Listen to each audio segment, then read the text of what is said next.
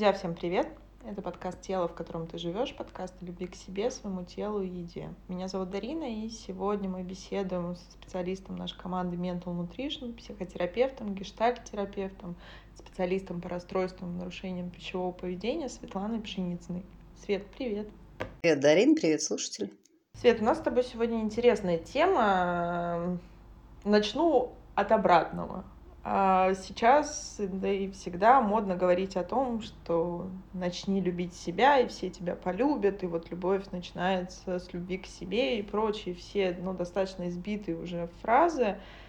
И мы возвращаемся к тому, что звучит очень красиво, очень сладко, очень приторно, такая идеальная картинка идеальных людей, идеальных взаимоотношений, прежде всего, с собой, да, и как раз-таки все наши нарушения, психотравмы, расстройства начинаются как раз-таки вот с потери этого контакта, но никто до конца не понимает, как что это такое любовь к себе, как ее отмерить, какими ложками, какими, не знаю, чашками или измерителями.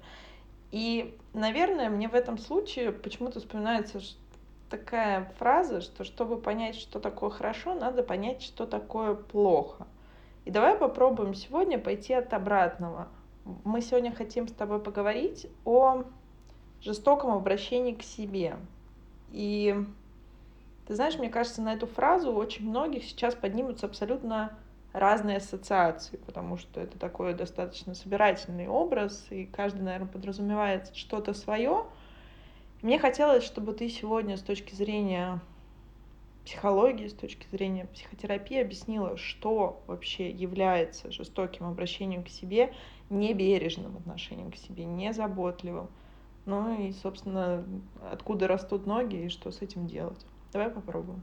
Ты меня так искушаешь тоже пойти от обратного, да? А что такое бережное отношение к себе? Давай так и начнем. Собственно, это было бы круто изначально понять, как оно должно быть, условно говоря, в норме средняя температура по больнице, и как, как бывает, когда, оно, когда так все не складывается, как бы нам хотелось или могло. Что такое хорошо и что такое плохо? Иногда правильно надо разбирать прямо изначально понятие, прежде чем э, узнать, как это действовать. Вот когда мне хорошо, то хорошо. Когда я чувствую комфорт, когда я чувствую э, удовольствие, когда я чувствую радость, когда я чувствую счастье, это хорошо. Когда у меня нет этого, да, это, соответственно, плохо. Некоторые могут сказать, ну, извините меня, если я буду всегда чувствовать радость и счастье, я как будто перестану двигаться. Да, я тут сяду на берегу реки и перестану двигаться, развиваться и все. Э, и здесь является как раз вот эта тонкая грань, да, которая, с одной стороны, нас подталкивает, и мы идем куда-то в движение, преодолевая энное сопротивление. Энное. Не огромное. Не только на боли выживаем, да, а энное сопротивление, потому что любое развитие, любое развитие, оно идет через э, сопротивление, через труд. Да вспомните хотя бы, как мы учились. Что было легко учиться, что было легко понимать там эти знания, запоминать их, применять. Нет, все было нелегко, и все было через, ну, уж я не буду говорить страдания, но через преодоление трудностей точно. И вот теперь, смотри, энное количество полезно, хорошо для развития.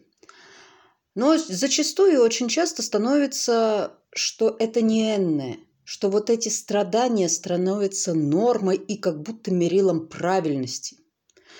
Э, некоторые люди даже, знаешь, измеряют. Я говорю, а что ты хотел достичь?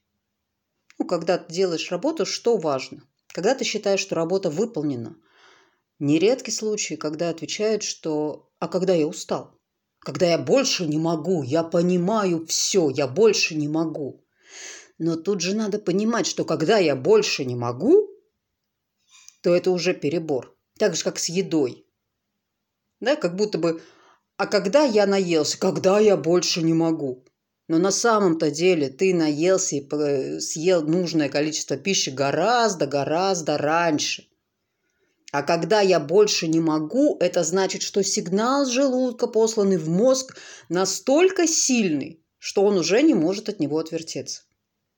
Мы не стоим никогда на какое-то на достижение олимпийских. Вот олимпийцы, которым надо достичь результата, они делают максимум, потому что им в краткий миг надо показать, ну, даже то, что они не могут показать, им надо максимум показать.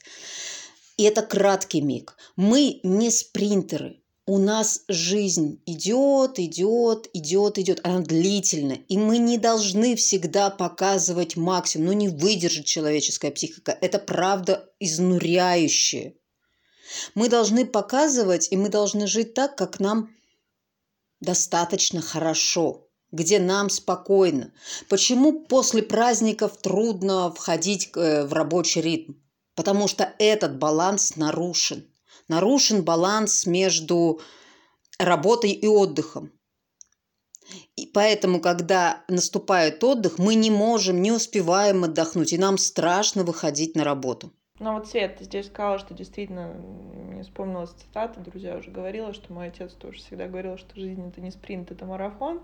И до определенного количества времени я с ним не соглашалась. И вот говоря об этих перегибах, то есть мы везде с тобой говорим о каком-то понятии баланса, да, это очень тонкая грань. То есть где я смогу себе сказать, что окей, я сделал достаточно хорошо, не лучше всех, каких-то мифических, особенно когда сравнивать-то не с кем, ну, друзья, глобально, потому что все равно всегда будет сравнение не в нашу пользу в силу наших каких-то внутренних процессов. И уже сам факт, что мы делаем этот перегиб и начинаем куда-то стремиться там совсем на износ, это уже показатель того, что у нас внутренний критик развит, о котором мы с тобой уже говорили в предыдущих выпусках. А вот как, условно говоря, не свалиться, к примеру, в обратную сторону? Вот чем леска сильнее натягивается, тем больше происходит напряжение, тем резче она, условно говоря, если не порвется, то, если это резинка, она откинется обратно и нас ударит почему-нибудь, в лучшем случае по попе. Вот как вот здесь понимать? То есть ты говоришь о том, что мы не олимпийцы, и действительно, друзья, там профессиональные спортсмены, они нацелены, их психика работает так, чтобы, условно говоря, добиваться результатов, но опять же, все это время, которое они находятся между соревнованиями, у них также соблюдается режим их тренировок, это их способ жизни, это их нормальный режим. Они выдерживают, и градус напряжения для них достаточен и комфортен. И как вот, Свет, мой, наверное, вопрос, как понять? То есть здесь же очень просто, как будто бы расслабиться. Ну, то есть я закончил, вот тут я устал, и я уже больше не хочу. И это как бы нормально. Но иногда же это переходит вот как раз-таки в другую сторону, что я ничего не хочу делать. И тут мы как будто бы сваливаемся в прокрастинацию и в какие-то апатичные состояния. Так это нормально. Ну, понимаешь, если я знаю, что я сейчас пойду, я должен наработать не, не, не для того состояния, что работа, да, а что мне станет плохо, ну, вряд ли я это побегу делать с радостью я попытаюсь это отодвинуть. При этом я буду себя уничтожать, при этом я буду себя корить, и потом так или иначе я все равно пойду это делать и опять доведу до состояния, я больше не могу, я умираю сейчас. Откуда вообще рождается, вот если брать, давай исходно, чтобы было понятно тем, кто нас слушает, откуда вот рождается наше внутреннее желание делать все, если мы говорим с тобой о жестоком обращении к себе, начали мы с темы того, что когда мы все делаем на износ, я не знаю, те же трудоголизм, когда мы работаем, несмотря на элементарный голод, физическую усталость, что-то еще, и всегда, конечно, за это проходит, друзья, приходит расплата, потому что наше тело все помнит, все чувствует, и помимо наших каких-то психологических потребностей, которые мы пытаемся закрыть, о которых мы с тобой поговорим чуть позже, есть тема физиологии. И тело, собственно, нам всегда возвращает то, что то, где мы перегибаем. И это могут быть те же профессиональные выгорания и какие-то наши, вот, как я сказала ранее, апатичные состояния, когда, собственно, вообще ничего больше не хочется. Это тот самый надрыв. А как это еще может проявляться? В чем еще может проявляться жестокое обращение к себе, вот если взять такую оборотную сторону? Слушай, во всем. Во всем, когда мы делаем больше, чем нам надо. Ну, когда мы едим больше, чем нам надо. Э, когда мы едим меньше, чем нам надо. Когда, не знаю, мы работаем больше, чем мы можем себе позволить. Ну, не, не отталкиваемся от состояния тела, от возможностей тела а как будто мы поставили среднюю планку и не в контакте с собой. Кто-то может это сделать, а я не могу. Вот это признать нельзя. Но это характерно для нарциссических, э, с паттерном поведения у людей, которые нарциссические такие. Они просто, правда, ставят себе такую большую планку и говорят, ну, я либо должен сделать все, либо я полное ничтожество. Либо я тогда вообще ничего не сделал. Ну, такое вот обесценивающее происходит. То есть, либо я прям лучше, я должен здесь, ну да, умру. Ну, ничего страшного. Зато я буду лучший. Либо какое-то, знаешь, такое мазохистическое, который э, всю внутреннюю агрессию, всю внутреннюю злость направляет э, не наружу, ну, не на источник ее подавления, да, а на себя. И этим поведением он тебя очень сильно хорошо наказывает, вот этим истязанием себя. Есть много людей, которые, знаешь, которые живут, и они как будто не понимают, что они живут вот в этом состоянии, что они издеваются над собой, что это очень жестоко по отношению к себе. Очень часто от них можно слышать, что так это нормально, а все так живут. А что здесь такого? Разве я так жестоко к себе обращаюсь? Нет, я просто встаю в 5 утра, э, мне к 7, там, к 9 на работу, я еду на электричке, потом я работаю. Да нет, у меня спокойно работаю. Мне всего лишь э, надо подготовить документы, надо их передать, надо их подписать. Ну, если я там сделаю где-то ошибку, это контракт на несколько миллионов, ну, наверное, наверное, меня уволят и еще все это вычтет. И потом я еду в магазин, покупаю, опять на электричке домой, потом приезжаю, потом готовлю, да, около, э, проверяю детей, смотрю за мужем, за рубашками. И вот готовлю на завтра и ложусь спать. Это нормально, а как поиначе? А давайте вот разберем вот день этой женщины. В 5 утра, ну или там в 6 даже, да, в 7, вряд ли она прям проснулась бодрой. Но даже если так, вот эта дорога, которая, правда, ведь отнимает какие-то силы, да, вряд ли она там будет ехать в одиночестве, наслаждаясь комфортом, слушая медитацию. Но даже если так, она приезжает на работу, а на работе на нее ложится груз ответственности. Огромный, огромный груз ответственности. То есть она должна быть скоординирована, должна быть сосредоточена. Ей тяжело, но она не признает эту тяжесть. Потом дальше – она даже не берет эту физическую усталость, которая прошла за день. Потом она опять едет домой, по пути заходит в магазин, несет эти продукты, но под эгидой так у всех она не разрешает себе никаких чувств, распознавания, что там с ней происходит и как она себя чувствует. Ничего не позволяет. Она говорит, это нормально. Потом приходит домой, занимается с детьми, домашними работами и около 12 ложится спать. Если рассматривать, если вдуматься, если разобрать, это жуткое расписание. Это жуткое расписание там, да, с... и отпуск у нее там два раза в год по две недели. Успевает восстановиться? Не успевает. Откуда она берет ресурсы на такую продолжительную работу? Это внутренний ресурс, которые скоро иссякнут и которые грозят ей хорошим, таким хорошим каким-нибудь депрессионным эпизодом, когда ничего не хочется. Потому что так небережно невозможно. И, как ты правильно говоришь, тело всегда откликнется. И тело ну, откликнется прям не мягко. Оно просто не сможет. Это прям такой инстинкт, знаешь, Танатоса. Я буду умирать. Ну, ты знаешь, тут сразу хочу тебя остановить в плане того, что ты сказала, что она говорит, это нормально, и это абсолютно, друзья, понятная защитная стратегия, потому что как будто бы, если я скажу, что это ненормально, мне нужно с этим что-то делать, мне нужно себя в этом признаться, с этим что-то делать. А, к примеру, если взять, что свет вариантов нет. Но давайте реально, чтобы мы не звучали с тобой, как Михаил Лобковский с его действительно девизами «работайте там, где хотите, делайте, что хотите, живите с кем и хотите, вообще делайте только вот хочу и буду».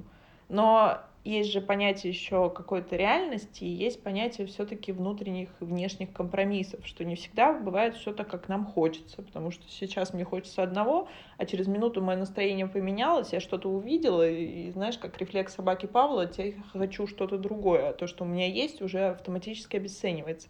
Вот как здесь тогда хорошо, что тогда, если мы на конкретном примере, вот с точки зрения терапевтического эффекта, Что тогда здесь делать этой женщине? Вот я призналась. Я призналась у тебя в кабинете, что нет, это ненормально, это небережное отношение меня же к себе. Что мне делать дальше с этим? Делегировать. Ну, во-первых, просто физически делегировать. Не заезжать в магазин. Ну да, понимаешь, когда мы признаемся, мы начинаем понимать, что можно что-то менять. И, и раз можно что-то менять, значит, надо находить пути. Понимаешь, это уже как будто план. Можно делегировать, например, продукты, может доставка доставить. Муж может проверить у детей задание. Не может муж, значит, ну, можно нанять там няню. Э, с дорогой можно что-то решать. Понимаешь, уже как будто возникает, когда мы в чем-то признали себе, возникает уже ну, вопрос, как это поменять. Как это изменить? Хорошо, да, я прекрасно, я же тоже живу в современном мире, да, я тоже понимаю, что деньги и работа – это особенно хорошо оплачиваемая работа, ну, сейчас не время ей разбрасываться. Но, значит, можно как-то сократить дорогу. Ну, не знаю как, снять комнату и здесь там быть, или еще что-то. Ну, как будто варианты могут появляться. Там, поговорить с руководством, что может удаленка быть, еще как-то. Понимаешь, тогда мы начинаем. Когда мы признаем, мы начинаем что-то делать. Пока мы не признаем, пока мы считаем это нормой, э, мы же еще себя будем ругать. Ну, если... Э, представь, я считаю, что это норма. Тогда я себе не разрешу даже чувствовать, что это не норма. И когда мой организм даст мне пинка и скажет, я больше не могу, я не вывожу, я буду его ругать и подгонять кнутом. Какого фига ты не можешь? Ты вчера мог, ты месяц назад мог, ты год назад мог. А что сейчас случилось? Ты ленивый? Ну-ка побежали опять в марафон. А он не может больше. Понимаешь, и вот из-за этой ленности я буду себя ругать, я буду погружаться, я буду сталкиваться с такими чувствами, что с одной стороны я не могу больше так работать, а с другой стороны это, наверное, потому что я ленивый, я тут чего-то обленился и больше не хочу, а надо. Я буду находиться во внутреннем конфликте и буду закапывать себя в эту яму самобичевания. И буду продолжать издеваться над собой. Пока в конце концов я не слягу с какой-нибудь там тревожной или с какой-нибудь депрессией и скажу, что я вообще даже жить больше не хочу. Что мне все не мило, мне ничего не приносит радости э, – дети, отстаньте от меня, муж, ты вообще плохой, и я, скорее всего, могу доводить себя до состояния, мне больше ничего не надо. До состояния того, что да увольняйте уже меня с работы, я больше все. Я буду косячить, я буду приносить себе какие-то вредности. Ну да, это как будто бы такая бессознательная игра, что уже чтобы я сам не смогу уйти, так уже увольте меня, я буду делать для этого все. А вот если говорить части нашего пищевого поведения, в части вообще образа тела, ведь мне кажется, друзья, все-таки обращаюсь больше к женщинам, ну, потому что это нам более свойственна тема, ведь мы зачастую безжалостны к своему телу, и это происходит тогда, когда оно воспринимается как вот тот самый футлярчик, который должен выглядеть определенным образом, он должен быть определенной формы, он должен быть определенного веса, он должен выглядеть так, как нам это по сути нравится. То есть это, по сути, та самая, друзья, елка, которую мы с вами наряжаем вот различными игрушечками. И нужно, чтобы он очень, эта елка подходила к тем игрушкам, которые мы хотим навешать.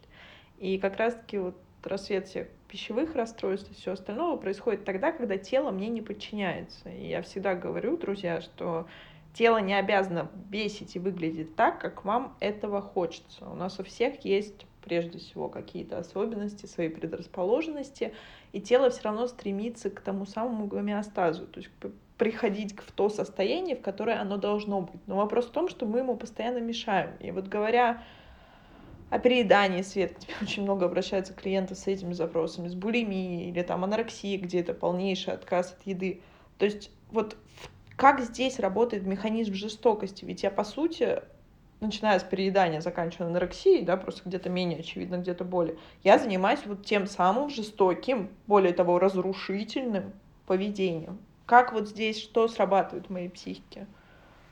Я не принимаю свое тело. Оно у меня, оно у меня должно функционально для чего-то быть. То есть оно должно выглядеть так, чтобы условно, не знаю, там, получила работу, вышла замуж, чтобы меня обратили внимание. То есть это как будто тело, знаешь, какое-то такое разделение происходит. Есть объект тела, и есть как будто вот я. Вот, и как я тогда становлюсь очень нечувствительной, я начинаю истязать свое тело, ну, то есть я не сращиваюсь, да, вот я и есть там и тело, и душа, и разум, и чувства, я вот одно единое целое, а я как будто разделяюсь. И тело должно быть. То, что чувствует тело, я перестаю чувствовать. Ну да, вот та же самая алекситмия, да, когда я нечувствителен к сигналу своему телу. Мне все равно, я не чувствую, что с ним происходит. Мне важно, чтобы оно подходило под какой-то стандарт. И я занимаюсь этой историей. Ну, то есть, как, знаешь, как там наждачкой так. Точу свое тело, наплевать, что оно болит. Я делаю то, как мне нужно. Жестокое это обращение к себе, когда я не чувствую, когда я не обращаю, а я продолжаю делать то, как мне представляется в фантазиях. И что тогда? И получается, в любом случае, друзья, кому знакомо компульсивное переедание, Зачастую клиенты говорят, что я действительно ем, это говорила об этом в начале, до того момента, пока мне не становится уже физически больно. То есть у меня настолько потерян контакт с телом, что я не могу понять вот тот момент, когда мне просто достаточно, когда я наелся, когда я чувствую себя комфортно, когда я чувствую себя хорошо. Я понимаю свое тело, когда оно мне уже стучит и говорит, господи, я больше не могу, пожалуйста, остановись. И вот в этом моменте, друзья, и тут, в принципе, неважно, если мы говорим о булимии, это просто компенсаторика, потому что примешивается чувство стыда, что тело, что мы, собственно, мое тело не будет выглядеть так, как я хочу, если я буду есть, собственно, столько. И тут идет просто компенсация, у каждого она своя. И тут, кстати, мы не только говорим об очистительном поведении, изнурительные тренировки, о которых говоришь ты. Я потом компенсирую, буду 5 часов в зале заниматься до того момента, пока у меня не пойдет кровь, условно говоря, из носа. И очень часто те, кто к нам обращается, говорят, что я не могу, вся моя жизнь строится вокруг того, что вокруг еды, как я съем сколько, сколько я позанимаюсь, как я отработаю это. И это действительно мучительно. То есть вот что в этой ситуации, Свет, поскольку мы все-таки очень много работаем с такими запросами, вот с чего здесь начинать? Вот как снять? Ведь тут даже я говорю, и я сама ощущаю вот этот градус напряжения, который держит над всеми этими темами. Ты меня приводишь все время к стенке, где я должна сказать банальщину. Принять себя такой. В настоящее время я достаточно сейчас. Вот здесь вся трудность. Вся трудность кроется здесь. Это не говорит о том, что я остановлюсь и не захочу дальше двигаться. Пожалуйста. Но вот я сейчас такая, я к себе сейчас, я вот такую себя сейчас принимаю и я пойду дальше. Вот отсюда должно идти. А если я сейчас себя не устраиваю, и я себя полюблю, я буду бережно к себе относиться только при условиях, ну, веса, там еще чего-то еще, да, каких-то вещах, ну, тогда я и отношусь к себе соответственно. Тогда вот эта вся жестокость и есть. Изначально нужно восстанавливать чувствительность, восстанавливать, восстанавливать вот это доверие к себе, восстанавливать эту любовь к себе, восстанавливать это, это восстанавливать, восстанавливать, восстанавливать, разрешать себе быть такой. Ты знаешь, мы с тобой из выпуска в выпуск эм, гуляем все равно вокруг тем, друзья, действительно принятия себя, бережного отношения к себе, какого-то вообще контакта с собой. И кажется, это как будто бы что-то очевидное, но на самом деле, друзья, мы уже давали упражнения на контакт с телом, и большинство действительно даже не может услышать. Есть такое упражнение, сядьте, послушайте, как бьется ваше сердце в тишине. И многие, ну, действительно, даже через минуту не могут этого услышать. Это означает, что мы настолько заглушаем свои потребности, мы настолько себя не слышим, что вот есть действительно разрыв. Есть я, а есть мое тело которая прежде всего меня не очень-то устраивает. И все, что с ним происходит, интересует меня вот с точки зрения его функциональности. А вот как, наверное, вот такой вот тоже банальный вопрос. Как нужно воспитывать личность, потому что, друзья, спойлеры все это, я думаю, понимают, что это из детства, чтобы человек принимал себя, что вот я достаточный изначально, я нормальный. И это не значит, что то, о чем говоришь ты, это не значит, что я не буду улучшаться. Или я вот сяду, это знаете, как говорят, вот выйдите из зоны комфорта. Друзья, с уровнем градусом невроза и того, что я вижу, какие запросы, мы туда не входили. Вы можете как бы в этом плане быть спокойны. Мы находимся вот как раз в состоянии дискомфорта перманентно.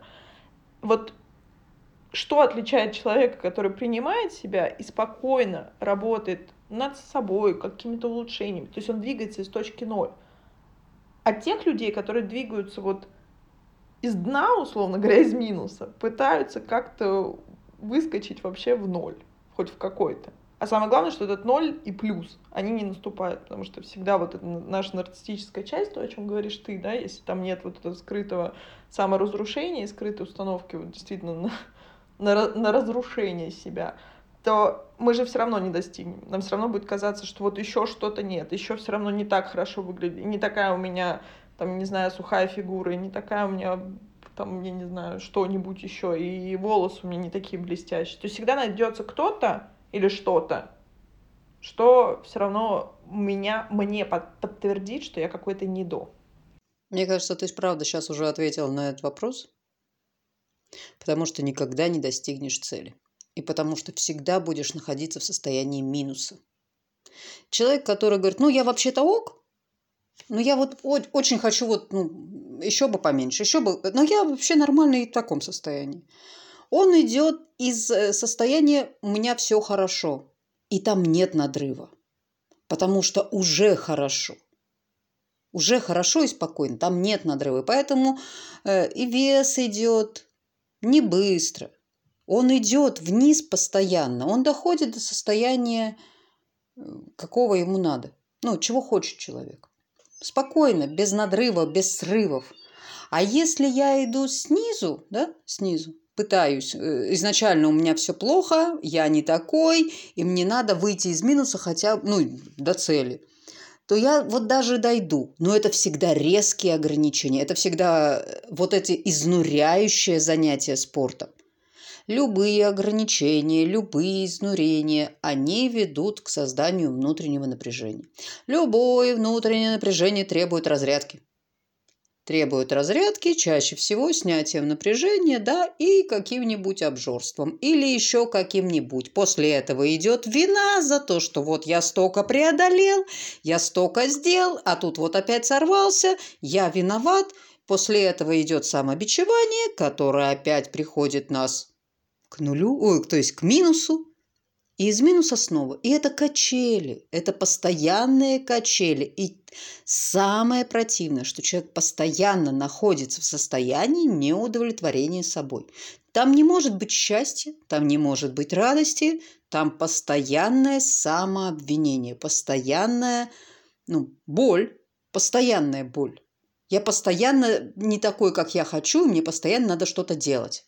Вот тут еще, друзья, почему-то мне пришло в голову, не сказали об этом. И тут самое главное, не важно, что вам говорят со стороны. Это могут быть близкие вам люди или просто какая-то сторонняя оценка. Если лежит вот эта глубинная установка, что вот еще что-то не до, и мы уже говорили с тобой на эту тему, ничего не поможет. Ничего не поможет даже от значимых людей. Вы все равно будете искать где-то изъяны, потому что будет ощущение, что они просто до конца не понимают, какой вы. А вы-то лучше знаете, насколько там вам нужно еще стараться и быть каким-то вот еще. А мой вопрос был, Свет, ведь есть же действительно люди, которые ну, априори принимают себя. То есть я в порядке. Вот хочется сказать, вот просто вот и поставить точку. Я в порядке, я окей такой да, я хочу быть лучше, мне хотелось бы, там, не знаю, попу поменьше, а губы побольше, или там, я не знаю, э, работу какую-то интереснее, или там получить еще одну степень. Но я не, у меня нет напряжения вокруг этого. То есть всегда ключевой маркер напряжение, друзья. О каких бы мы взаимоотношениях ни говорили, будь это отношения с человеком, с собой, с едой, с чем угодно. Там нет напряжения, там все идет как будто бы вот такое, не люблю это слово, но в кайф. Вот в чем отличие? Ведь, ну, как бы, еще раз повторю, друзья, интуитивно понятно, что это все-таки из детства. Ну, это из детства. Особенно, знаешь, вот эти все установки. Не особенно, они могут быть такими ключевыми, да, что счастье нужно выстрадать. Э, чтобы что-то получить, нужно пострадать, нужно преодолеть. Вот мы сейчас вот куда-то дойдем, и уж там ты отдохнешь. И уж там ты посидишь. То есть вот когда родители так делали, я правда понимаю их, я правда, что они хотели куда-то дойти, да, и там действительно останавливаться здесь им было как-то неохот, даже вот в бытовом смысле. Но ребенок-то что знал? Что вот он там, да, получит. Он там получит какую-то свою зону, да, а сейчас пока он не может. И пока, чтобы ему стало хорошо, ему надо вот мучиться. И вот эта история как раз и закладывает, что чтобы получить удовольствие, мы должны страдать, страдать, страдать. Но во взрослом-то возрасте, да и не во взрослом, и в детском, это ж не обязательная история. Это вот та связка, которую мы э, как-то познали в голове. А она не связана. Они не связаны. Чтобы получать удовольствие, не надо перед этим страдать. Ну, не, не надо страдать. Страдание и удовольствие или счастье или удовлетворение никак не связаны между собой. Никак. Нет связи. Вот это еще фраза и установка, знаешь, какая хорошая. А, будешь много смеяться, будешь много плакать. Не радуйся, а то потом придется расплачиваться. Ну, это те установки, которые напрямую влияют на нас сейчас. Люди боятся проявлять радость, счастье еще чем-то. А уж тем более не дай бог сказать, что я прекрасна и у меня все хорошо. Нафиг. У меня все плохо. Ну, как-то вот отсюда. Это как будто бы, да, наши защитные механизмы. Света, есть какое-то упражнение, может быть, небольшое, чтобы попробовать свои вот эти установки, потому что ты сейчас начала говорить, какие-то такие, как будто бы даже не связаны, а у меня начали подниматься мои из детства. То есть есть ли что-то такое? Ведь мы действительно, друзья, напомню, мы в детстве все с вами принимаем на веру за чистую истину. У нас нет критики. В детстве мы, вот что нам сказали, так мы и восприняли. И, безусловно, мы это забываем, но очень часто мы живем с этими установками всю свою жизнь во взрослом возрасте. И я смеюсь с клиентами, спрашиваю, откуда эта установка. Они говорят, да всю жизнь, но это как будто бы норма. И то же самое есть у меня какие-то вещи. Это забавно отслеживать. Вот есть какое-то простое упражнение, как можно просто себя хотя бы попробовать что-то вспомнить, может быть, или провести аналогию. Гештальтерапии есть э, прекрасное упражнение, но оно лучше идет э, ну, в паре с терапевтом, ну, потому что он может отслеживать извне. А для самотерапии иногда подходит хорошая, знаешь, такая структурированность. Как будто вынести ту фигуру, ну, там, нарисовать ее, э, как-то хотя бы мысленно представить ту фигуру, которая говорит, да, который говорит, что ты должен, ты должен, ты должен, вот это невозможно – ну вот это, который говорит вот эти, э, выстраивает эти жестокие границы, которые говорят, что пока вот этого не наступит, не может быть там счастья, радости и все. И э, понимаешь, ну, мы становимся разделенными. Вот та часть, которая подвергается этому насилию, и та часть, которая производит насилие. Вот эти две. Правильно, конечно, бы выстроить диалог между ними. А что такое происходит? Да? А что ты меня так гнобишь? А что ты какой не идеальный, ну вот условно. Или хотя бы вот этому жестокому критику, знаешь, написать Товарищи слушатели, я не занимаюсь, правда, какими-то историями, такими волшебными, какими-то эзотерическими. Это, правда, чистая психология, это научная психология. И написать тогда любовное письмо с любовью вот к этой изнуряющей фигуре. Вот человеку, ну, вот этой части, которая гнобит. Но она же почему-то гнобит. У ней же почему-то какие-то есть к этому основания. Просто написать ей письмо. И что тогда в нем должно быть? Спросить, почему она это делает? Или это должна быть какая-то, какое-то понимающее письмо, письмо благодарности, по сути, за то, что... Ведь, друзья, у всего есть вторичные выгоды, да, и вот эта гонка, мы говорим сегодня с тобой о перекосах, о том самом небережном и жестоком обращении к себе, прямом и в переносном смысле. Но у этого же тоже есть выгода. То есть нам, наш, нашей психике кажется, что она нас дисциплинирует, она нас как-то держит в рамках, она нас там подвигает на новые подвиги, что-то там еще. Но за это мы платим цену. И иногда цена, зачастую цена, превышает тот эффект, плату за тот эффект. Знаешь, вот часто, когда нам родители говорили, ну, пойдем, ты сейчас, ладно, ты сейчас потерпи, ты сейчас поделай, а потом. Мы что хотим-то? Мы хотим, чтобы наши родители были нами довольны. Чтобы они, не знаю, там поцеловали нас, потом обняли, похвалили, потом сказали там, солнышко, ты молодец. Мы хотим проявления любви. Только мы ее ждем, как будто бы снаружи. А на самом деле это нехватка любви внутренней, нас к себе. Себя не любим, над собой издеваемся. Себе разрешить не можем. И думаем, что если нас кто-то снаружи полюбит, то и внутри цветочек расцветет. То и внутри получится вот это э, удовлетворение, счастье, радость, принятие. Не, не бывает принятия извне, принятие изнутри. Так что все у нас про любовь к себе. Ну, собственно, вся наша работа, вся наша команда посвящена так или иначе любви к себе, потому что, друзья, как мы начали подкаст с тобой с этой темы, так и заканчиваем, что все начинается с нее, и каждый к ней приходит по-своему, поэтому у нас столько инструментов, столько различных направлений психотерапии, психологии в нашем центре, потому что каждый волен выбирать то, что ему ближе откликается. Друзья, я напоминаю, что в нашем онлайн-центре есть бесплатная диагностическая беседа к любому психологу, психотерапевту. Друзья, пока-пока.